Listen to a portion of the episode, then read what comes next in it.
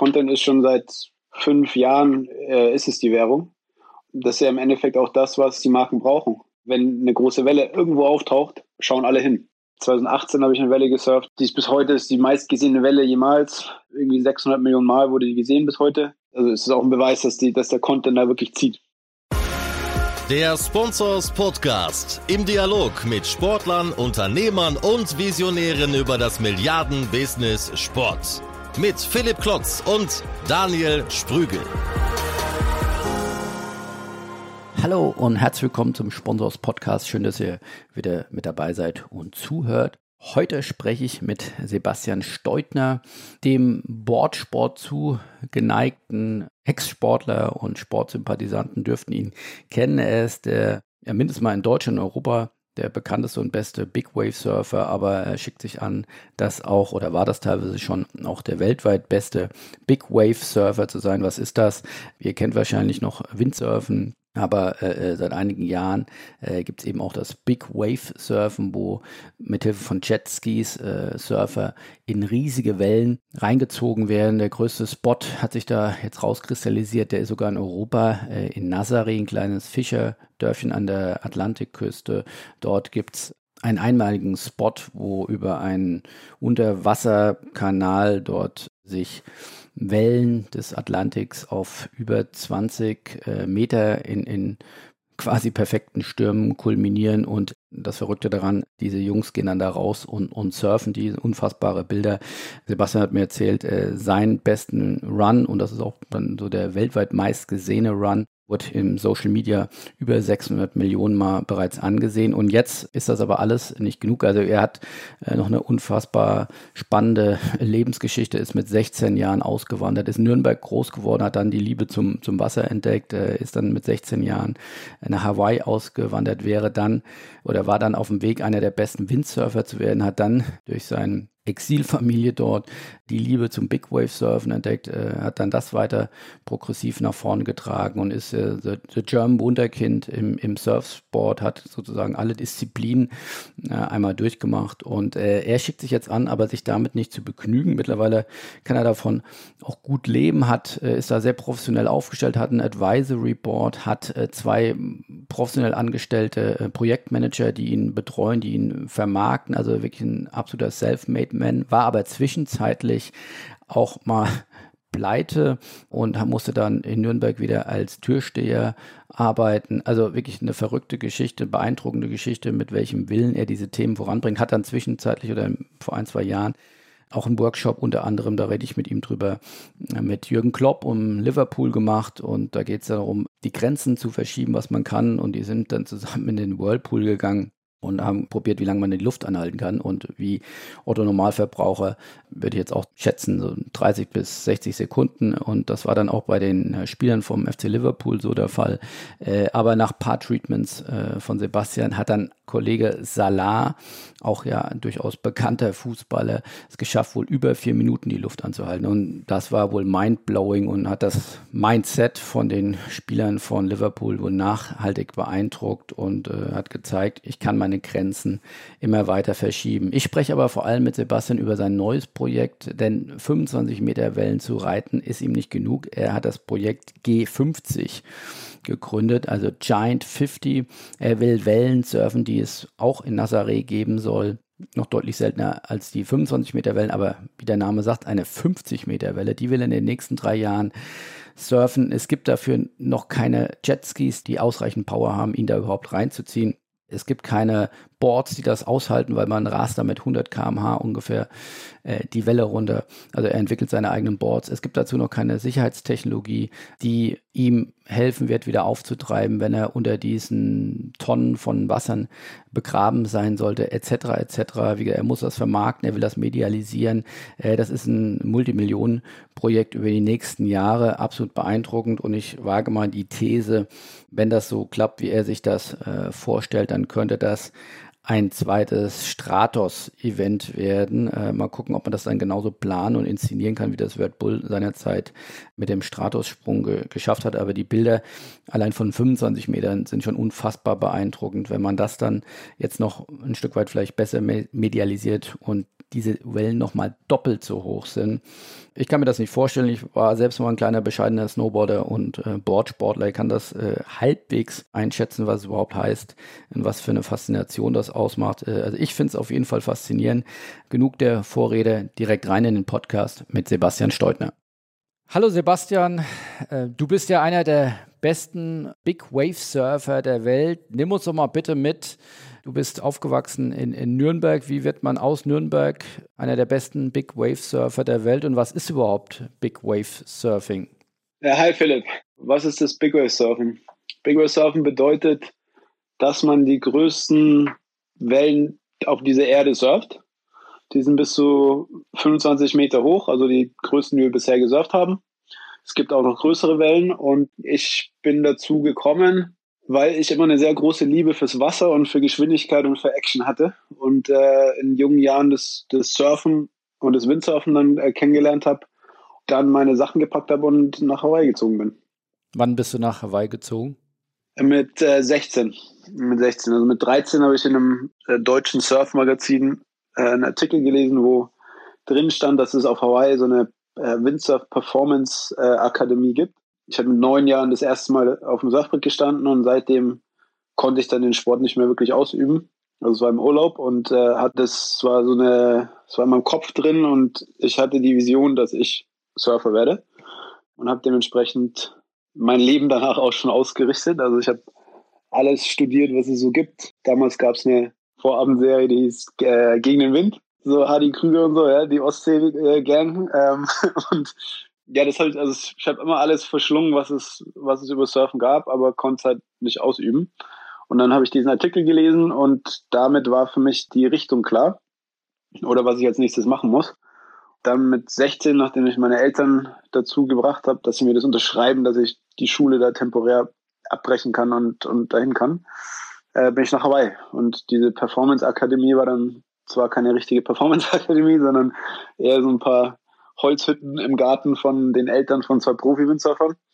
Ähm, aber das war für mich die perfekte, der perfekte Ort und die, die perfekte Möglichkeit, um dann eben zum Profisurfer zu werden. Das heißt, du bist da noch zur Schule gegangen dann in Hawaii oder nur noch gesurft? Ich bin ein paar Monate zur Schule gegangen und äh, der, das war wie so ein Austauschprogramm und ich sollte eigentlich nur drei Monate dort sein, aber habe mich in diesen drei Monaten äh, im Surfen so schnell entwickelt, dass ich für mich wusste, okay, ich, ich werde auf jeden Fall Profi und habe äh, die Schule in Deutschland abgebrochen und bin dort geblieben. Habe dann am Anfang gearbeitet äh, dort, dann habe ich Windsurf-Sponsoren gehabt, bin Profi-Windsurfer geworden und dann mit 18 zum, zum Big Wave Surfen gekommen. Ist das ein logischer Schritt? Kannst du das mal so vergleichen? Also man kennt ja vielleicht dann noch eher irgendwie Wintersport, unterschiedliche Disziplinen vom Slalom bis zum Ski Alpin oder, oder ist der Sprung noch weiter bis hin zu irgendwie, nee, da, das eine ist Slalom, das andere ist eher, keine Ahnung, um in dem Bild zu bleiben, äh, dann Langlauf oder, oder Biathlon. Ist das sehr unterschiedlich oder liegen diese Sportarten sehr nah beieinander? Ja, wenn man es mit dem Skifahren vergleicht, dann ist das Windsurfen und so das, das normale Wettkampfsurfen, so wie man es kennt von der Tour auch, wo es die Weltmeisterschaften gibt, das wäre dann so Halfpipe, äh, Freestyle, so eher so zu Tricksportarten. Das Big Wave Surfen ist eher Abfahrt. Also sind schon ganz verschiedene Anforderungen, die man hat, was die Geschwindigkeit angeht. Also beim normalen Surfen oder Windsurfen hat man zwischen 20, 30 km/h vielleicht maximal. Und beim Big Wave Surfen hat man bis zu 80 km/h an Geschwindigkeit. Das ist also rein physisch gesehen und auch von der Surftechnik her sind es zwei komplett verschiedene Disziplinen. Für mich war das aber die Faszination eben der Kraft der Welle und der, der Macht de, des Wassers, wenn, wenn die fetten Wellen da reinrollen und die Geschwindigkeit. Und für mich ist Geschwindigkeit und Wasser, das sind so die zwei Elemente, die mich am meisten interessieren und wo ich auch das größte Talent drin habe. Deswegen war das für mich natürlich, dass ich den Schritt mache. Und war die Sportart damals schon richtig existent und groß oder hast du das auch mitentwickelt? Also ich bin gerade so da reingerutscht, als die Sportart sich wirklich, wirklich, wirklich entwickelt hat und auch die erste große äh, Medienwelle sozusagen damals mit Laird Hamilton und äh, der American Express oder Visa Werbung und äh, dem, dem Hollywood-Film, der da rausgekommen ist, Riding Giants. Also es war so die, die Zeit, wo es so die erste Generation der Bigger Surfer den ersten medialen Impact äh, hatte und wo auch die Sportart sich maßgeblich, was das Equipment angeht äh, und die Technik angeht, äh, weiterentwickelt hat. Also es wurde so 1993, 95 äh, wurde die Sportart erfunden. Äh, seitdem gibt's die Jetskis, die genug Power haben, äh, um, um eben mit der Welle mithalten zu können. Und ich habe mit dem Big Wave Surfen dann 2002, 2003 so in, in, in der Saison angefangen und war dann auch bis 2010 in, in, auf Hawaii, wo dann der so der Pinnacle auf Hawaii war im Big Wave Surfen. Das ist ja durchaus als junger Mensch wahrscheinlich relativ äh, auch teuer, sich sowas dann auch zu unterhalten. Oder also so ein Jetski hat man ja nicht so gerade rumstehen. Die muss ich anschaffen. Ich muss äh, mindestens der eine Kollege, der dann auf dem Jetski äh, drauf sitzt, also den muss ich dann ja irgendwo ja buchen oder irgendwie bei Site haben. Ähm, wie hast du das finanziert? Bei Windsurfen habe ich über Sponsoren äh, finanziert. Da habe ich relativ schnell Verträge gehabt. Und dann, als ich den Schritt gemacht habe und gesagt habe, ich werde ich werd, äh, Big Wave Surfer, habe ich das auch dann öffentlich mal in einem, in einem Magazin, also in einem Interview gesagt. Und habe damit auch alle Windsurf-Sponsoren verloren, weil das ist so eine, muss ich ein bisschen ausholen. Also Hawaii, äh, auf Hawaii ist die Geburtsstätte des Surfens, äh, da ist es Kultur und da hat es eine extrem hohe gesellschaftliche Bedeutung auch. Ein Beispiel dafür ist, dass, dass die Könige früher sich Respekt vor dem, äh, vor dem Volk, vor ihrem Stamm ersurfen konnten. Also, dass je größer und besser sie die Wellen gesurft haben, äh, oder je größer die Wellen waren, je besser sie gesurft haben, desto mehr Respekt haben sie bekommen. Und das ist, das ist bis heute, es ist ein absolutes Statusding. Und dementsprechend war natürlich der Deutsche, der also als Quereinsteiger, und da muss man auch dazu sagen, so die, die, alle meine Mitbewerber und auch damaligen Mitbewerber, die haben seit ihrem zweiten, dritten Lebensjahr gesurft, sind in irgendeiner Surfkultur aufgewachsen und ich war sozusagen der, der Außenseiter, der dann plötzlich darin war und äh, aber mitgespielt hat, sozusagen auf, auf dem Hauptschauplatz. Dementsprechend war Sponsorings aus der Szene oder Support aus der Szene unmöglich für mich. Und ich habe, äh, nachdem ich meine Windsurf-Sponsoren verloren habe, ähm, habe ich angefangen, Schwimmbäder zu bauen, also Stahl- und Zementarbeit auf dem Bau auf Hawaii. Und äh, das habe ich ja, vier, fünf Jahre gemacht, bis ich dann die größte Welle dort gesurft habe, den, das erste Mal den, den, den Oscar des Surfens dort gewonnen habe. Und wie wir uns das finanziert haben, ich bin, ich hatte das Glück, dass ich von einem äh, Hawaiianer in seine Familie aufgenommen wurde, der, der eine Surflegende ist, das Oberhaupt von einer, von einer Großfamilie, paar hundert Familienmitglieder und da war das, also der, bei denen das auch eben Kultur ist und der gerade seinen Söhnen das Bigger Surfen beigebracht hat der hat mich unter seine Fittiche genommen und von ihm habe ich extrem viel gelernt und extrem profitiert, auch was, äh, was die, die Machbarkeit der Sportart angeht.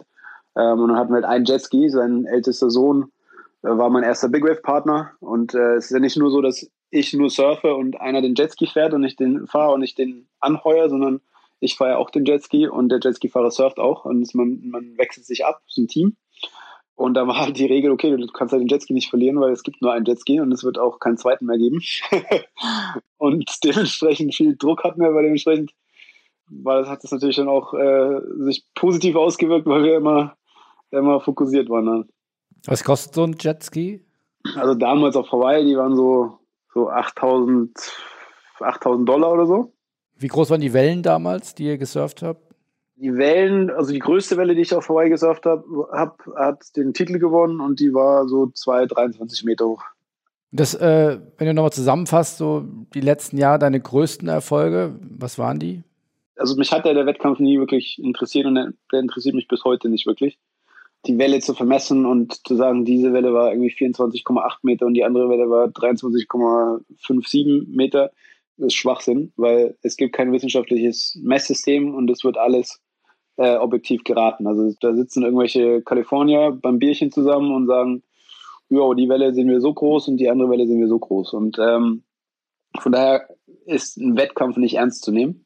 Und man muss es eher mit, mit dem Bergsteigen vergleichen, wo die Welle ist der Berg. Also es geht darum, möglichst gut, möglichst schnell, möglichst effizient persönliche äh, Performance zu erbringen und eben die größten Wellen zu surfen. Und nicht darum, dass ich mich jetzt mit irgendeinem anderen messe und werde den, den längeren so, ja, äh, so ein Ego-Ding, was daraus geworden ist. Darum geht's nicht. Das ist auch, das geht vollkommen an der Essenz der Sportart vorbei. Ähm, wenn ich jetzt also unter dem Blickwinkel zurückschaue, was sind meine größten Erfolge gewesen, dann würde ich sagen, dass mein allergrößter Erfolg in dem Ganzen war, dass ich meine Vision, wie ich surfen möchte und wie ich mein Team zusammenstelle, wie ich meine Performance-Plattform aufbaue, dass ich das geschafft habe, so zu machen, äh, wie das, also wie das meine Idee früher war. Und dann waren Wellen dabei. Ich habe 2018 habe ich eine Welle gesurft. Die ist bis heute ist die meistgesehene Welle jemals. Irgendwie 600 Millionen Mal wurde die gesehen bis heute. 600 Millionen Mal auf Social Media oder? Genau. Wow. Auf Social Media, ja.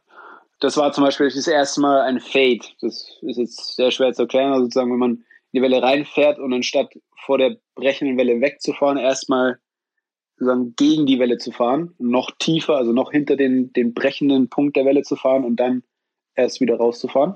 Äh, wenn man sich überlegt, ein Skifahrer fährt eine Abfahrtsstrecke runter und macht dann, anstatt mit den, mit den G-Kräften irgendwie sich so nach unten treiben zu lassen mit der Geschwindigkeit, äh, macht er einen ganz harten Turn, fährt erst nochmal hoch den Berg und dann mit noch mehr Geschwindigkeit runter. So, das ist eine physische äh, Sache, die super schwer ist und das habe ich das erste Mal gemacht und damit äh, sagen wir, eine neue Linie eingeführt auf der eben größten Welle, die dann das Internet als die Welle schlechthin gesehen hat und dementsprechend auch oft gesehen wurde. Und ansonsten, ja, das Sicherheitssystem, was wir aufgebaut haben und jetzt weiter aufbauen, darauf bin ich sehr stolz und, und im Endeffekt, dass ich, dass ich mich auf meine Performance konzentrieren kann. Das ist so meine Erfolge.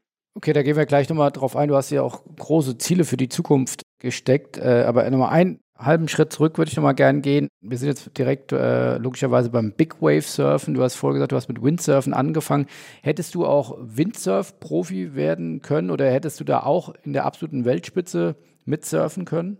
Äh, ja, definitiv. Ich, also ich bin ja sozusagen mit 16 bin ich vom, ich konnte einen Wasserstart und ich konnte in die Fußschlaufen um in dieses Trapez, also die, die absoluten Basics, das konnte ich. Mehr konnte ich nicht, als ich nach Hawaii gekommen bin.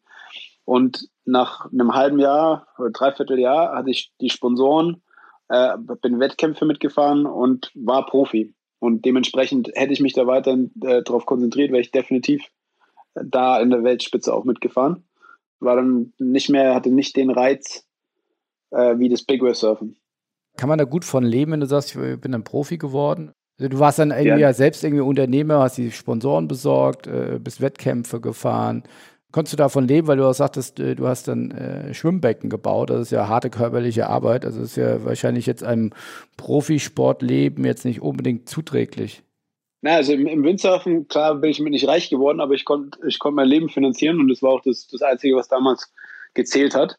Und ich habe die, die Windsurf-Sponsoren äh, eben, wie gesagt, verloren, als ich dann in einem Interview öffentlich gesagt habe, ich werde Big Wave Surfer. Äh, was genau zu der Zeit war, wo ich auch gerade im Windsurfen die, den, den ersten Hype hatte. Ich war dann so das The German Wonder äh, Kind, haben die mich genannt. In einem der größten Interviews, die mich vorgestellt haben, habe ich das gesagt. Ich werde mal die größten Wellen, ich werde mal die größten Wellen der Welt surfen.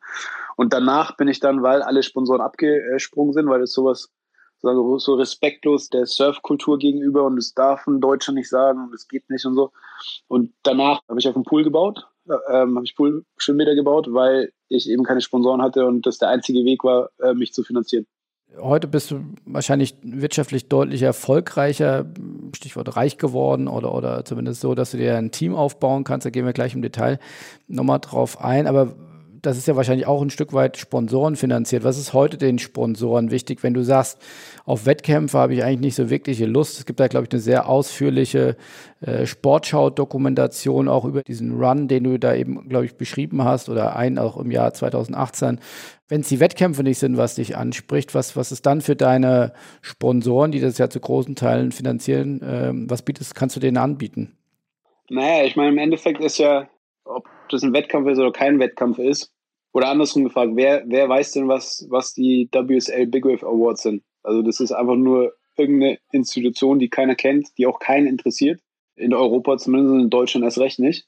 Und das Einzige, was interessant, interessant daran ist, ist der Erfolg. Ja, also, dass ich da einer der Besten bin, dass ich, das die, die, die, der Beweis, er gewinnt dort, er ist immer im Finale, er ist einer der Besten der Welt. Aber was ja wirklich für die Sponsoren das Interessante ist, ist der Content und die Inhalte des Contents die Bilder und davon lebt ja unsere Sportart auch. Also ob ich den Titel da irgendwo gewinne oder nicht, oder ob ich, ob es um meine Leistung geht und die, die Leistung wird gezeigt, ist für die Sponsoren ja das Gleiche, sogar noch meine Erfahrung und also das, was ich jetzt auch merke, wo, und es ist ja eine, ist jetzt schon ein Jahrzehnt, äh, ist es ja schon, wo ich das erste Mal den Titel gewonnen habe, äh, bis heute. Was die Entwicklung eben die, der, der Sportart angeht und die Popularität und was die Partner am meisten davon haben oder sich am meisten auch äh, äh zunutze machen, ist eben die, die Geschichte, das Unvorstellbare wahrzumachen und die Werte, die dahinter stehen, gepaart mit dem Content, der einzigartig ist und der mit der Story zusammen einzigartig ist. Und du produzierst den Content dann auch selbst, wenn du jetzt trainieren gehst oder du lebst, äh, glaube ich, ja in Nazaré äh, hauptsächlich, da sind die größten äh, Wellen der Welt oder mindestens Europas. Äh, hast du dann immer auch ein Kamerateam dabei, wenn du dann surfen gehst? Ja, also mittlerweile ist es ja super populär. Da sind an großen Tagen sind da ist die Klippe voller Redcams und Aris und weiß ich was. Und da gibt es tausende äh, Produktionen, die sich darauf auch spezialisiert haben ich habe mich so aufgestellt, dass ich immer die Performance in den Vordergrund äh, stellen kann. Und dementsprechend ist alles, was Produktion, was Vermarktung angeht, relativ abgekoppelt von mir, damit ich eben an den Tagen nicht der Produzent, der die Leute anweisen muss und sich darum kümmern muss. Das war früher mal so. Dementsprechend ist zurzeit alles abgekoppelt von mir. Und klar arbeiten wir mit, mit Kameraleuten zusammen, aber äh, ich leite keine eigene Produktion mehr.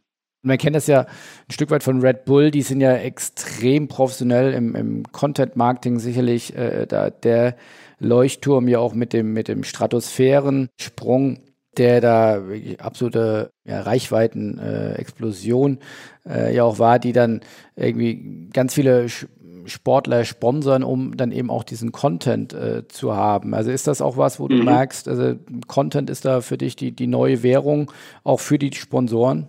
Klar, also Content, aber nicht jetzt erst seit, seit Corona, sondern also das, das Content ist schon seit fünf Jahren, äh, ist es die Währung. Das ist ja im Endeffekt auch das, was, ja, was die Marken brauchen. Die müssen äh, emotionale äh, Verbindung zu ihrer Marke herstellen. Wenn eine große Welle irgendwo auftaucht, schauen alle hin. Da ist der Fokus zu 100 Prozent auf, äh, auf der Welle. Also ein Beispiel, die Nivea Man Werbung die wir gemacht haben, ist äh, eine der erfolgreichsten Werbungen, die Nivea jemals hatte. Also es ist auch ein Beweis, dass, die, dass der Content da wirklich zieht. Das heißt, du bist Teil des Nivea Werbespots. Genau, es ist ein Werbespot, wo ich das Testimonial bin, wo es darum geht, dass ich eine große Welle surf. Ähm, so die, die Story der, der, der Werbung. Ähm, und ein Produkt verwende. 20, 30 Sekunden und der ist der erfolgreichste, den, den äh, Nivea Man jemals produziert hat. Was hast du sonst noch für Sponsoren aktuell? Aktuell habe ich äh, meine, meine Board-Sponsoren, die für uns ganz wichtig sind. Äh, Adidas, Nivea und ein paar weitere Sponsoren, die aber noch nicht, äh, die ich noch nicht offiziell sagen kann. Okay. Bei der Sportschau-Dokumentation fand ich sehr beeindruckend, wie clean also dein Auftritt war. Ich glaube, da, damaliger Sponsor war Mercedes. Also das war ja sowohl auf dem Suit, auf dem Board, äh, auf der Cappy. Also wirkte sehr einheitlich, sehr professionell, ähm, aber auch jetzt nicht, man sagt, da, da kleben jetzt irgendwie, wie man es ja oft irgendwie von anderen sagen wir mal, Boardsportarten auch kennt, da irgendwie, irgendwie zehn Sticker drauf, sondern du hast da mhm. eine sehr cleane Strategie, habe ich so wahrgenommen.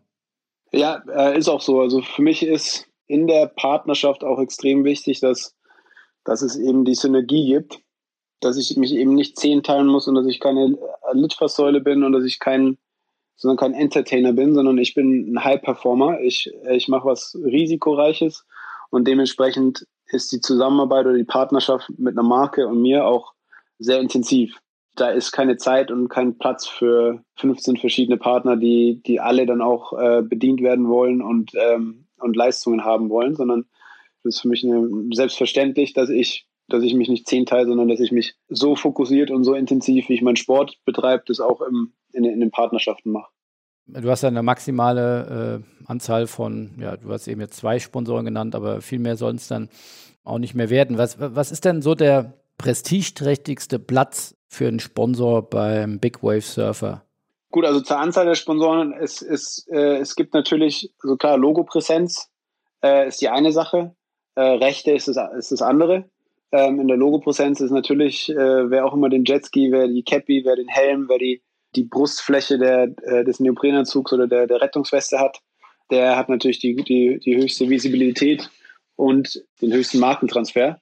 Was natürlich auch extrem, vor allem jetzt auch in die Zukunft äh, gesprochen, extrem wertvoll ist, ist die wirkliche äh, inhaltliche Zusammenarbeit. Also ähm, nehmen wir das Surfbrett. Ich, meine Surfbretter sind mein, sagen mein Formel 1 Auto, ja, meine Skier beim, beim Abfahrts, oder mehr als die Skier, weil es ist eine extrem individuelle Geschichte. Das Board gibt es einmal, das ist auf mich abgestimmt. Es muss bestimmte äh, Dinge erfüllen, wo wir teilweise noch gar nicht wissen, was, was, was passiert, wenn wir jetzt zum Beispiel größere Wellen surfen. Und dementsprechend ist die, die technische Umsetzung dieses Boards, also vom Material, von, äh, von der Flexibilität, vom, vom, vom Shape her, vom Design, das Voll der Finne zum Beispiel, äh, ist extrem wichtig für die Performance. Und äh, da ist wieder die, die Zusammenarbeit als Beispiel mit einem Automobilhersteller oder mit einem Technikhersteller, ähm, der die absolute Expertise äh, in dem Bereich hat, dann zum Beispiel was extrem Wertvolles. Weil dieser ganze Prozess und die Wichtigkeit und die Glaubwürdigkeit auch dahinter, dass, dass es dann funktioniert und nicht eben nur so ein Aufkleber, der, der da drauf geklebt ist, sondern äh, wirklich inhaltlich da was zusammen getan wurde. Das heißt, deine Sponsoren, das sind schon die Haupteinnahmequellen, die du hast, weil wenn du sagst, ich fahre wenig Wettkämpfe und die sind auch, auch gar nicht so groß, dann kannst du ja wahrscheinlich nicht von Preisgeldern leben. Natürlich, also ich bin hauptsächlich über, über äh, Sponsoren finanziert.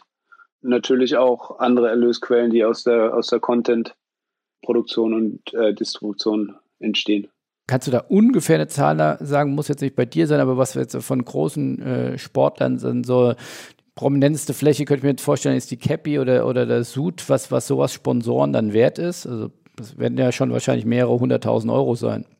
Wie sagt man, ein, der Gentleman schweigt, der. Also ich werde jetzt keine Zahlen von mir ähm, hier öffentlich äh, preisgeben. Aber es ist natürlich, ähm, klar, mit ein paar hunderttausend Euro ähm, kommt man da nicht hin. Kommt man nicht hin bei, bei Top. Nee. Also geht dann schon über das Jahr, kann man, kann man als, als Top äh, Big Wave Server schon siebenstellig, also bis in die Millionen äh, verdienen. Also man kann in dem ganzen, ich sag's vielleicht mal so, ja, man kann in dem ganzen Business natürlich sehr, sehr viel Geld verdienen. Man schaue sich jetzt äh, zum Beispiel den, den Film Free Solo an. Ähm, das heißt, wenn man es richtig macht, dann ist da richtig, richtig, richtig viel Geld drin. Und äh, ich meine, wir erreichen ein, ein Milliardenpublikum dementsprechend hoch ist auch die Wertigkeit, was, was die Sichtbarkeit angeht, was der dem Demand auch angeht. Jetzt seit Corona mit den Streaming-Plattformen äh, haben wir nochmal zehnmal mehr ähm, äh, Wertigkeit, weil der Content eben so, so äh, und eben nicht mehr Events und, und alles live, sondern, sondern interessante Content, Stories und Filme hoch in der Wertigkeit sind. Und ähm, ja, also man kann da, das ist, es ist eine Nischensportart, aber die eine sehr hohe Wertigkeit hat. Hat, glaube ich, vor einigen Jahren hat auf Facebook mal die Medienrechte gekauft. Wie hat das eingeschlagen? Hat das den, den Surfsport verändert? Ja, also ich meine, da haben, da haben viele rein investiert. Das ist halt die Komplexität der Sportart, ist eben, dass man nicht eine zentrale äh, Liga oder Verband hat. Man hat die WSL, die WSL hat aber extrem viel Probleme oder Schwierigkeiten, ihre Wettkampfsformate wirklich attraktiv zu machen, weil der, wenn man sich 40 Minuten lang einen, einen normalen Surf-Wettkampf anschaut und dann sind von den 40 Minuten wird insgesamt, werden insgesamt, weiß ich was, acht Wellen gesurft, 15 bis 30 Sekunden, dann ist da sehr viel, sehr viel Zeit, wo nichts passiert. Mhm. Dann weiß man auch nicht, am Samstagmittag um 12.30 Uhr geht's los und um 1.30 Uhr ist der Wettkampf beendet, sondern das fängt dann an, wenn die Wellen okay sind und hört dann auf, wenn, wenn alle Heats durchgefahren sind. Dementsprechend ist das Wettkampfsformat, was die gedacht haben, dass wirklich gut laufen würde, läuft nicht so gut, auch wenn man sich die Zahlen anschaut. Ähm, und im Surfsport ist die Disziplin des Big Wave Surfens die Disziplin, die die meiste Reichweite bekommt, also mit Abstand. Aus dem Grund eben, weil es ist eine, das ist eine News, also wenn eine große Welle gesurft wird, geht weltweit äh, durch die Nachrichten der, der Content, egal wo er gesehen wird, äh, alle Leute bleiben hängen. Völlig egal, ob das in der Stuttgarter Innenstadt ist oder in Australien am Strand. Das ist, das, jeder bleibt stehen, jeder schaut sich's an. Dass andere Medienhäuser oder Medienpartner darauf äh, aufspringen, klar, also alle, alle wollen damit was zu tun haben. Nur wie es umgesetzt wird, ist eben noch eine sehr individuelle äh, Geschichte und dementsprechend auch hohe Herausforderung für die meisten, weil es eben nur über Individualsportler geht sozusagen. Wenn ich das richtig recherchiert habe, hast du dir ja mit als Ziel gesetzt, nichts weniger als den, den Surfsport zu revolutionieren und neu, neu zu professionalisieren. Was, was meinst du damit? Ja, wir sind im Endeffekt, ja, seit fünf Jahren ungefähr sind wir sind wir, was den, die Entwicklung des Sports angeht, ähm, auf dem Plateau. Die größten Wellen, die wir gesurft haben, sind bis zu 25 Meter hoch. Und ähm, es gibt aber viel größere Wellen, noch viel anspruchsvollere äh, Bedingungen, die wir bis jetzt aus technischen Gründen eigentlich äh, noch nicht äh, gesurft haben. Und ähm, eine definitiv ein, ein großes Manko in unserer Sportart ist, dass wir keine technischen Daten haben, also keine wissenschaftlichen Daten, die wir verwenden können, um die Performance zu steigern, äh, um Leistungen auch nachzuweisen, um äh, Equipment äh, zu entwickeln, um Trainingssteuerung anzupassen. Da sind wir noch relativ, gesamte Surfsport noch relativ weit hinten. Es gibt in Nazaré Wellen, die sind bis zu 50 Meter äh, hoch, die ich auch schon gesehen habe, die zwar sehr selten äh, brechen, weil man wirklich die größten Stürme, die im Atlantik so entstehen, im Winter dafür braucht. Und ich habe mir jetzt Ziel gesetzt, diese Wellen zu surfen. Und damit ich diese Wellen surfen kann, muss ich erstmal die komplette äh, Sportart technisch revolutionieren, dass es überhaupt, dass es überhaupt physisch möglich ist. Dazu gehört ein Surfbrett, was äh, mehr als 100 km/h schnell fahren können muss. Dazu gehört ein komplett anderes Sicherheitssystem, was auch zurzeit eines der größten Probleme in unserer Sportart ist. Dazu gehört ganz andere athletische äh, Vorbereitung. Dafür haben wir zum Beispiel ein Sensing-Projekt jetzt äh, mit Wissenschaftlern, die hier dran sitzen, die äh, die äh, Sensorik verwenden, ähm, die ihnen Live-Daten ausspielen äh, und uns dann wieder Signale zurückspielen, äh, zum Beispiel, damit wir die, die Performance validieren können und verbessern können. Das Projekt startet als Testphase dieses Jahr, also wo wir alles entwickeln ähm, und vorbereiten und die, wir nennen es Hunting Season, also dann, wenn wir auf die Welle warten und alles steht, äh, ist dann 21, 22 und 22, 23 in der Saison. Das heißt, du würdest in einen Orkan rausgehen, in der Hoffnung, äh, oder, oder einen sehr großen Sturm, in der Hoffnung, dass da auch eine deutlich größere Welle sich dann aufbaut. Ja, der Sturm kreiert die Welle, aber die Welle kommt nicht mit dem Sturm an.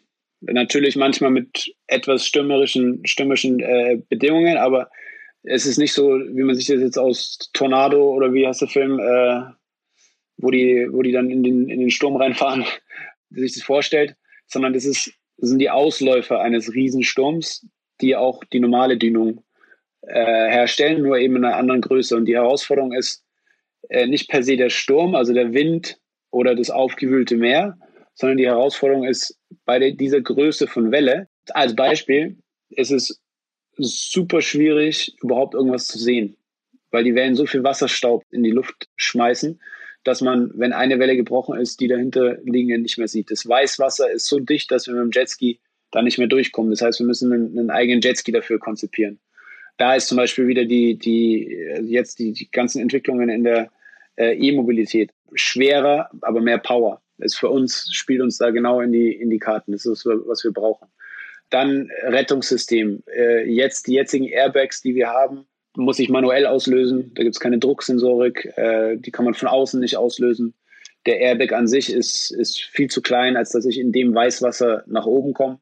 Äh, dementsprechend muss man da einen, einen Airbag an, anpassen oder einen Airbag entwickeln, der über Drucksensorik äh, von außen, also dann vom Jetski-Fahrer, vom äh, Rettungsarzt, vom Spotter, von der Drohne ähm, ausgelöst werden kann.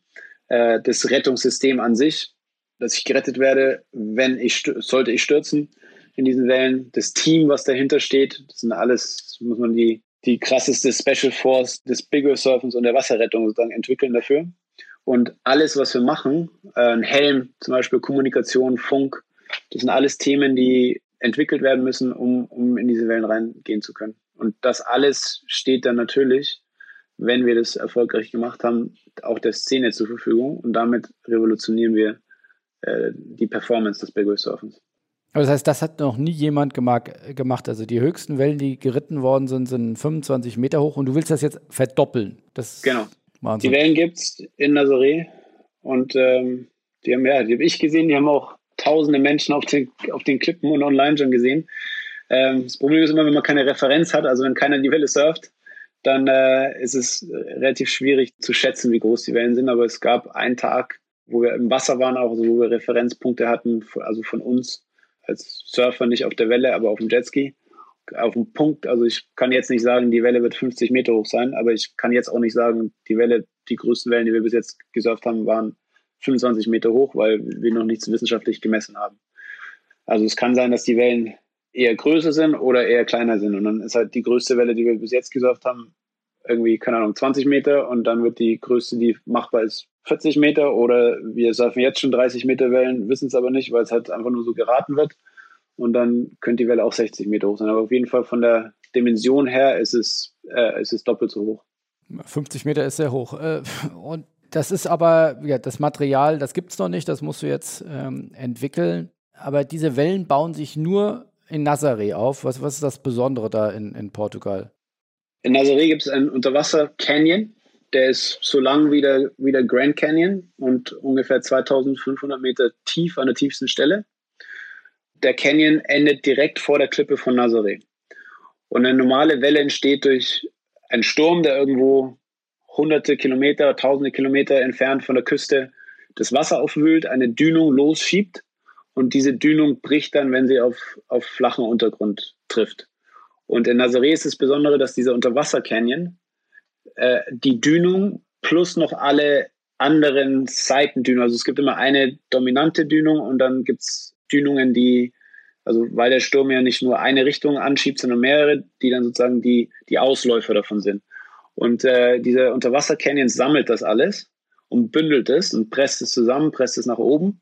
Und direkt vor der Klippe von Nazaré verbindet sich dann die Dünung, die die in, in diesem Unterwasser-Canyon gefangen wurde und die normale Dünung, die klassische Dünung und verbinden sich dann zu einer Freak Wave. Freak Wave ist, wenn sich zwei Wellen verbinden und dann eine doppelt, dreifach so hohe Welle bilden. Das sind auch die Wellen, die super schwierig wissenschaftlich äh, nachzuvollziehen sind, aber die vermutet werden oder die teilweise, also wo die Wissenschaftler sich einig sind, dass das die Wellen sind, die die großen Transportschiffe die spurlos verschwinden ähm, und dann die, die recovered wurden, die dann teilweise in der Mitte einfach zerbrochen sind, zerlegen. Also es ist dann so eine, da, da entsteht dann, da kommt Wasserenergie zusammen und das verbindet sich zu einer Riesenmasse. Und das ist eben in Nazaré passiert es in, in, an kleinen Tagen, an größeren Tagen und an gigantischen Tagen. Das heißt, das gibt es auch woanders auf der Welt, aber da ist es sehr seriell dann auch äh, in der Erscheinung. Genau, Wann ist dir das so gekommen, wo du sagst, äh, äh ich mache das zwar schon seit 10, 15 Jahren, aber jetzt will ich es einfach nochmal verdoppeln? Wie kommt man auf so eine Idee? Naja, meine Herangehensweise war ja immer, ich möchte schauen, was kann ich leisten, was kann ich erreichen. Was die Vision, die sportliche Vision für mich ist, ist immer gewesen, wie, wie groß kann ich die Wellen surfen, wie gut kann ich die Wellen surfen. Wie gesagt, jetzt seit in, in den letzten fünf Jahren ging es halt primär darum, in Nazaré so die großen Wellen zu surfen, die, die, die, die Leistung zu verbessern, äh, etc. Aber wir haben dieses Limit von 25 Metern oder von den, diesen bestimmten Tagen, ähm, haben wir einfach in uns gehabt und alles andere war für uns unmöglich. Da haben wir nicht mal dran gedacht. Ähm, aber das ist, das ist ja wie mit allem. Also 2000, bevor, bevor Laird Hamilton äh, 2000 in Tahiti äh, Chopo gesurft hat, haben wir alle gedacht, wenn man in Chopo surft, äh, das ist ein, ein, Riff, was sehr flach ist, eine Welle, die, die sich, äh, die so, so einen extremen Tunnel macht. Wenn man äh, diese Welle ab einer bestimmten Größe, Größe surft, äh, geht nicht. Das ist unmöglich. Und dann hat es Laird Hamilton gemacht und dann, dann haben andere auch daran geglaubt und dann hat sich da auch das Bigger Surfen weiterentwickelt. Und an der Schwelle sind wir jetzt wieder. Also es gibt die Wellen, wir haben alle diese Wellen gesehen. Keiner von uns hat, äh, hat diesen Attempt gemacht eben weil wir wissen, ich weiß, mein Surfbrett bei 70, also bei Top-Geschwindigkeiten, die ich jetzt fahre, bei 70, 75 km/h, hält das Profil der Finne gerade noch so. Äh, ich kann das gerade noch so auf die Kante legen. Das Brett ist alles auch schon am Limit, was die Technik, äh, das Equipment und die physischen Fähigkeiten angeht.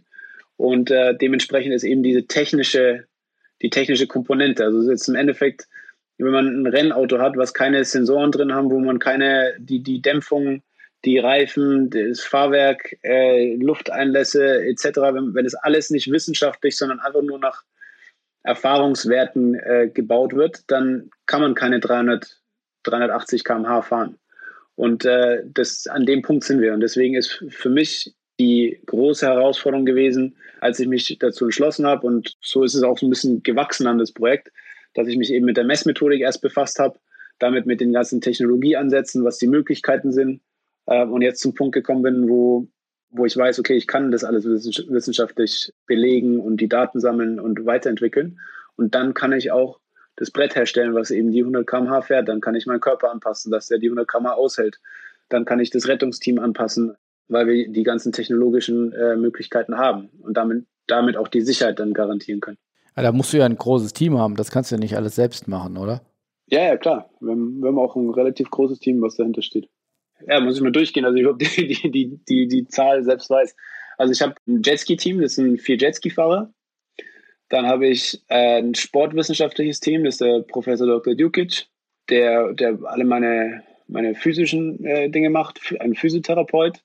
Dann habe ich die, den Bert Burger, das ist ein australischer Shaper, der mit seinem, seinem Team in, in Thailand die Boards designt und herstellt. Dann haben wir jetzt gerade die Nazaré Surf Rescue Association gegründet.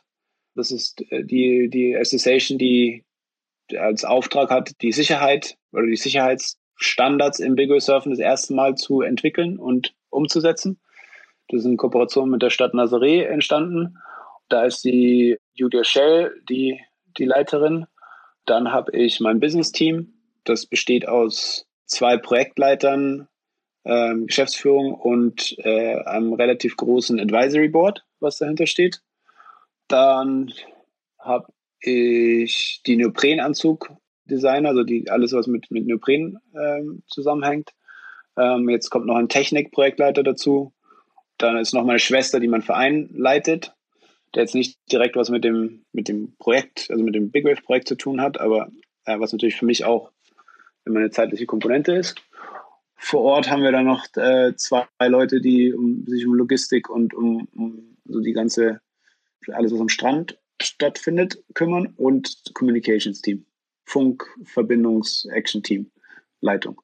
Aber man könnte auch sagen, du bist äh, Unternehmer mit ja, einem Unternehmen mit äh, sieben, acht, neun, zehn äh, Abteilungen. So kann man es auch nennen, ja. Wo hast du das gelernt, wenn man sagt, ich, mein ganzes Leben lang dann, dem ich denken kann oder das auf halbwegs frei entscheiden konnte mit 16 äh, Surfer gewesen? War das alles Learning by Doing? Wie hast du dir das äh, beigebracht? Ja, klar. Also sicher war alles Learning by Doing und ähm, ich, da gab es ja nie, also es gibt ja keinen Studiengang Big Wave Surfen. Aber es gibt einen Studiengang BWL, oder? ja, genau, genau. Äh, und ich muss halt immer rausfinden, okay, wie, wie geht's weiter, was kommt als nächstes, wie kann ich das machen? Und ähm, ja, habe alles Learning by Doing. Ich hatte natürlich das, das große Glück, dass ich und habe das große Glück, dass ich immer wieder Mentoren gefunden habe in meinem Leben, die eben mir die, die Fähigkeiten oder bei den bei dem Lernen mich unterstützt haben und sehr intensive Mentorenrolle dann eingenommen haben. Also als Beispiel den äh, Nelson Armitage, der mich auf Hawaii aufgenommen hat, ein Lexikon im, fürs Bigger Surfen war im Endeffekt und mich als sein, sein Zögling dann unter seine Fittiche genommen hat und äh, mir sein ganzes Wissen äh, mitgegeben hat. Das, ja, das hat mir garantiert Jahre, Jahre, Jahre an Erfahrung gespart äh, und ich habe eine extrem schnelle Lernkurve gehabt oder jetzt äh, mit, mit dem Advisory Board, äh, die mich in den, in den ganzen Business-Themen unterstützen. Da ist ein extrem intensiver Austausch und äh, extrem viel Mentoring eben und äh, Unterstützung in den Themen, die sonst wesentlich schwieriger wären oder die, die eine große Herausforderung sind für uns. Wo hast du die kennengelernt, das Advisory Board? unterschiedlich. Da, also manche sind, sind super, super langjährige Freunde, andere, wenn ich Menschen kennenlerne, mit denen ich gut kann oder der, mit denen ich eine gute Verbindung habe, auf einer Wellenlänge bin, sozusagen, die kommen, kommen irgendwie so immer auf mich zu. Die, das ist jetzt nicht, ich habe den einen hier kennengelernt, den anderen da, sondern das ist dann so ein bisschen Netzwerk und dann mit, ich lerne ja sehr viele Menschen kennen und die, die hängen bleiben oder die, mit denen ich in Kontakt bleibe, das sind dann auch wirklich nicht nur geschäftliche oder nicht nur irgendwie, dass sie mich jetzt nur geschäftlich weiterbringen, sondern ich, ich kann nur mit Menschen, mit denen ich wirklich hohes Vertrauen habe, ähm, auch viel zu tun haben. Und das Advisory Board ist auch so entstanden, dass ich mit, ähm, also eben über Surfen und über gemeinsame Interessen und gemeinsame äh, Freundschaften alle kennengelernt habe und äh, wir dann erst freundschaftlich eine Verbindung hatten und haben und es steht auch ganz im Vordergrund und dann sich daraus die eben dieses Mentoring und die geschäftlichen Dinge entwickelt haben. Und das heißt, du als Unternehmer hast dann auch dir eigene, ist eben genannt, ein Business-Team, also neben dem Advisory Board auch dann zwei Projektleiter eingestellt. Also das heißt, du gehst in, in die wirtschaftliches Risiko durch deine Einnahmen von Sponsoring über andere Dinge und sagst, um diesen Traum zu verwirklichen, die 50 Meter Welle zu surfen, brauche ich so ein professionelles Team und das bin ich bereit zu, zu investieren. Kann ich mir das so vorstellen? Klar, aber ich meine, das, also das wirtschaftliche Risiko ist ja immer auf meiner Seite gewesen. Von daher, ich kenne das nicht anders. Alles, was ich auf dem, äh, auf dem Bau erwirtschaftet habe, habe ich auch ins, ins Big Wave Surfen gesteckt. Und dann, als ich äh, die ersten Erfolge hatte, ich habe immer investiert. Ich habe immer investiert. Und klar, jetzt ist es eine andere Grundvoraussetzung für mich, weil einfach mehr da ist und ich mehr investieren kann. Und das eine andere Dimension angenommen hat. Aber das ist für mich ganz selbstverständlich, dass ich in mich und in meine Projekte, meine Ziele investiere. Was glaubst du, wie groß kann das Unternehmen oder der Unternehmer Sebastian Steutner noch werden? Keine Ahnung. Also das ist, ich, ich, wir, sitzen noch nicht da und sagen, okay, äh, Wachstums, das Team muss wachsen und hier muss alles größer werden. Und wir arbeiten daran, dass ich die 50 Meter Welle surfe. Und alles, was dazu notwendig ist, äh, äh, werden wir auf die Straße bringen und werden wir äh, umsetzen. Und äh, was natürlich passieren wird, ist, dass dieses Projekt einen riesen medialen Impact haben wird. Also wenn man sich überlegt, was, eine, was der Unterschied jetzt von einer, keine Ahnung, 25 Meter zu einer 28 Meter hohen Welle getan hat, eben mit der, dieser einen Welle, die äh, da 600 Millionen plus mal gesehen wurde, kann man sich vorstellen, was passiert, wenn eine 50 Meter hohe Welle gesurft wurde. Und natürlich, je besser die vermarktet wird, je besser die Vorbereitung auch ist und je, ja, je mehr Augen darauf gelenkt werden, desto, desto größer wird es werden. Aber das kann riesig werden. Aber mein Team, und das ist mir auch ganz wichtig, dass, äh, mir geht es ja nicht auf Masse und auf Wachstum und irgendwie so ein Agenturding daraus zu machen, sondern äh, wir sind alles Verbündete auf einer Mission und die Mission ist das Wichtigste. Und wie gesagt, also was wir, was wir und wen wir dazu brauchen, haben wir oder werden wir holen. Und das Ziel ist aber die 50 Meter Welle und keine, keine neue Vermarktungsagentur da aufzubauen. Aber das heißt, du, du planst ja über mehrere Jahre bis weitestenfalls äh, bis 2023. Kannst du ein Gefühl geben, äh, da reden wir über ein Gesamtbudget wahrscheinlich von mehreren Millionen Euro. Das zu finanzieren, das über drei Jahre aufrechtzuerhalten, das ist ja, geht ja fast schon in so eine Richtung wie den Stratosphärensprung. Äh, ja, definitiv das ist teuer und ähm, der Vergleich, der ist ein guter. Also das ist der Mount Everest, der Stratus des Wassers. So. Und das heißt, du bist dann auch noch auf der Suche äh, nach großen Partnern oder seid ihr da schon äh, fertig aufgestellt? Also wer jetzt noch Lust und Laune äh, an einem neuen Stratosphärensprung, ich glaube, ich habe mal gelesen, der Media Impact des Stratosphärensprungs war irgendwie mindestens 6 Milliarden äh, Euro. Werbeäquivalenzwerte ist immer ein schwieriges Terrain, aber auf jeden Fall sehr viel. Ähm, also wer da jetzt Lust hat, noch teilzunehmen, äh, der, kann man noch aufspringen oder seid ihr da schon fertig mit dem Setup? Also man kann aufspringen, allerdings sind wir natürlich im engen Austausch mit einigen schon. Ähm, aber definitiv in Stein gemeißelt ist noch nichts. Wie gesagt, was für uns das Aller, Allerwichtigste ist, ist in den Partnerschaften, dass es darum geht, die 50-Meter-Welle zu surfen, dass es darum geht, dieses Ziel zu erreichen. Und wir werden kein, keine Probleme in der, in der Auswahl und in der, in der Finanzierung, sag ich mal so, der, des, dieses Projekts haben. Aber natürlich kann man, kann man noch aufsteigen.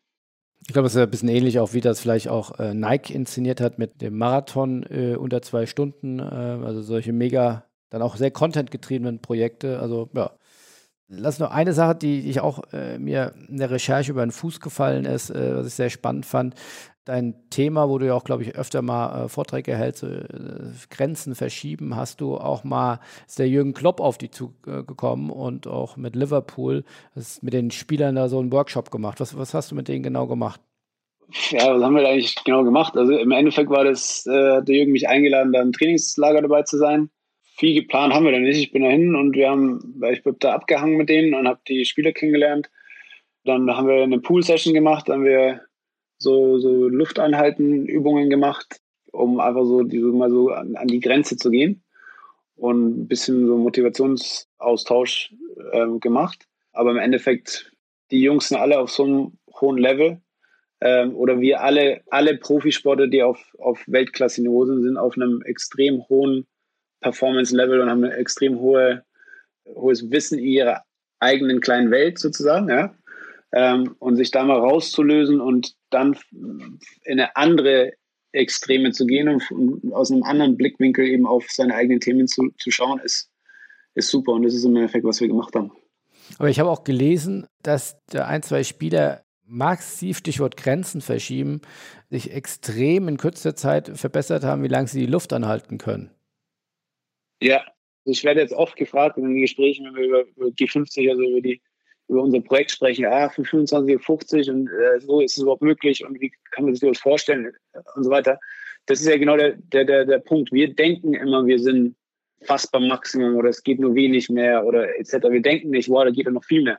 Außer man kommt eben da drauf. Und äh, bei den Jungs im Pool war es auch so klar. Das erste Mal, wenn du, wenn du Fußballspieler bist und plötzlich im Pool die Luft anhältst, das ist eine ganz, so, wenn ich plötzlich, keine Ahnung, äh, an der Wand irgendwo äh, äh, drin hänge mit dem Seil und plötzlich äh, eine Panikattacke bekomme, weil ich Höhenangst habe. So.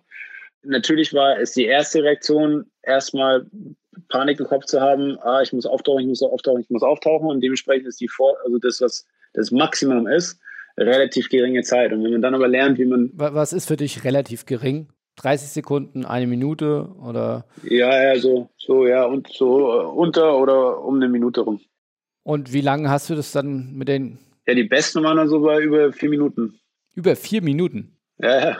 Innerhalb einer Session, also im Pool von, ja. von einer Minute auf vier Minuten. Yep. Also entweder Pferdelunge oder äh, magische Fähigkeiten. Also ich weiß nicht, ob jemand schon. Äh naja, das, das ist ja genau der Punkt. Das ist ja, also klar, natürlich, äh, die Jungs haben alle richtig viel Sauerstoff im Blut, weil sie äh, Profisportler sind und eine ihrer Haupttätigkeiten Laufen ist ja, oder Sprinten ist. Von daher haben die einen extrem hohen Sauerstoffgehalt im Blut, was wichtig ist, um lang die Luft anzuhalten, weil der, der Körper verbrennt Sauerstoff. Aber das Zweite, was, was wichtig ist, äh, ist eben die Ruhe zu bewahren, weil wenn man nicht ruhig ist, sich bewegt, äh, angespannt ist, Panik im Kopf hat, das verbrennt Sauerstoff extrem schnell. Und dementsprechend zeigt es, was sie für eine Fähigkeit haben, innerhalb von einer sehr kurzen Zeit, also die mentale Stärke in einer, in einer sehr kurzen Zeit, äh, eben von, einem, von einer neuen, super ungewohnten Situation, die extrem viel Stress äh, bringt, sich in dieser Situation äh, komplett entspannen zu können und sich darauf einlassen zu können. Und das ist ja der, der Punkt an der Sache auch dann. Ja, ich kann mir nicht ansatzweise vorstellen, vier Minuten die Luft anzuhalten. Ja, doch, doch, ich, doch. Ich, ich garantiere dir, in einer Session kommst du, egal wie du drauf bist, Minimum auf zweieinhalb, fast drei Minuten. Wir müssen über die Drogen sprechen oder über die Mittel, die wir, die wir da einsetzen, aber äh, ich gehe mal heute Abend in die, in die Badewanne auf jeden Fall. ähm, das ist ja alles äh, für dich noch nicht genug. Du ähm, tust ja auch noch Gutes, äh, bist unter anderem bei Laureus Stiftung, äh, Sports for Good, ja, involviert, aber hast auch deine eigene Initiative. Wir machen Welle. Was hat was damit auf sich? Mich hat Sport immer, also Sport hat mir alles gegeben. So, hat mir ein Ziel gegeben als, als ganz junger Mensch, hat mich äh, egal wie schwierig das war, immer motiviert und auf dem rechten Weg auch gehalten und wieder aufgebaut, wenn ich irgendwie mal am Boden war. Meine Kontakte, meine Freundschaften, äh, mein Netzwerk ist über den Sport entstanden. Ich habe die Welt gesehen über den Sport. Das Sport ist für mich was extrem Positives. Ist ja auch wissenschaftlich bewiesen, dass, dass, dass Sport gut ist für den Menschen und wichtig ist. Und Jugendliche und Kinder vor allem haben viel, viel, viel zu wenig Berührungspunkte oder Möglichkeiten, in den Sport reinzukommen, vor allem wenn sie, ähm, wenn sie nicht aus den besten Verhältnissen kommen. Und dementsprechend habe ich, als ich die Möglichkeit dann mal hatte, äh, kommerziell, habe ich mir gesagt, okay, ich, ich, ich will was machen. Es hat dann angefangen, dass ich, dass ich eben von, von äh, Laureus Sports for Good Insights bekommen habe, also ich mal Projekte kennengelernt habe, gesehen habe, wie das alles funktioniert mich dann entschlossen habe, mein, mein eigenen, meine eigene Organisation zu gründen, die dann meine Schwester die davor der, bei der Welthungerhilfe in Peru gearbeitet hat, in einer NGO, die äh, Geschäftsleitung und den Aufbau übernommen hat. Was sehr cool ist, weil die mit sehr viel Leidenschaft und, und sehr viel Ideen dahinter steht. Und Wir machen Welle ist ein, ist ein Verein, äh, der in Berlin sitzt und der es Kids ermöglicht, in einem Programm zu kommen, was äh, dann zwischen sechs und zehn Monaten dauert, indem sie jede Woche darauf vorbereitet werden, surfen zu gehen. Also mit allen Elementen und äh, dann eine Woche lang ins, ins Ausland oder, oder jetzt Gut, mit Corona ist es gerade schwierig, aber normalerweise dann auch auf Sylt das Surfen lernen und ein Surfcamp gehen. Und ähm, ja, das ist ein, ist ein neues Thema auch. Also Surftherapie ist in Amerika schon extrem etabliert und in Deutschland noch nicht so sehr, sind wir auch Vorreiter. Und ein Programm, was, äh, was mir sehr, sehr viel Spaß macht, weil ich die Erfolge eben da auch von den Kids sehen kann und ähm, und es ziemlich krass ist, was, was passiert, wenn, wenn sich jemand, an den keiner glaubt, mal zehn Monate auf eine Sache fokussiert und äh, wenn er dann checkt, wow, wenn ich mich, wenn ich es durchziehe, dann kann ich das machen und ich kann eigentlich alles machen und was das für ein Selbstbewusstseinsschub und für eine Persönlichkeitsveränderung dann macht, das ist ein extrem, extrem cooles Gefühl. Wie vielen Kindern kannst du das zuteil werden lassen? Ich glaube, wir sind bei 50 oder 60 Kids, die jeden Zyklus durchgehen und ähm, das soll natürlich stark, stark wachsen.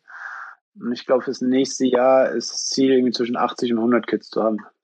Das heißt, dafür machst du dann auch Funding, äh, Veranstaltungen oder, oder Unternehmen, Unternehmer, die dir nahestehen, spenden dafür oder wie, wie bekommst du das Geld zusammen?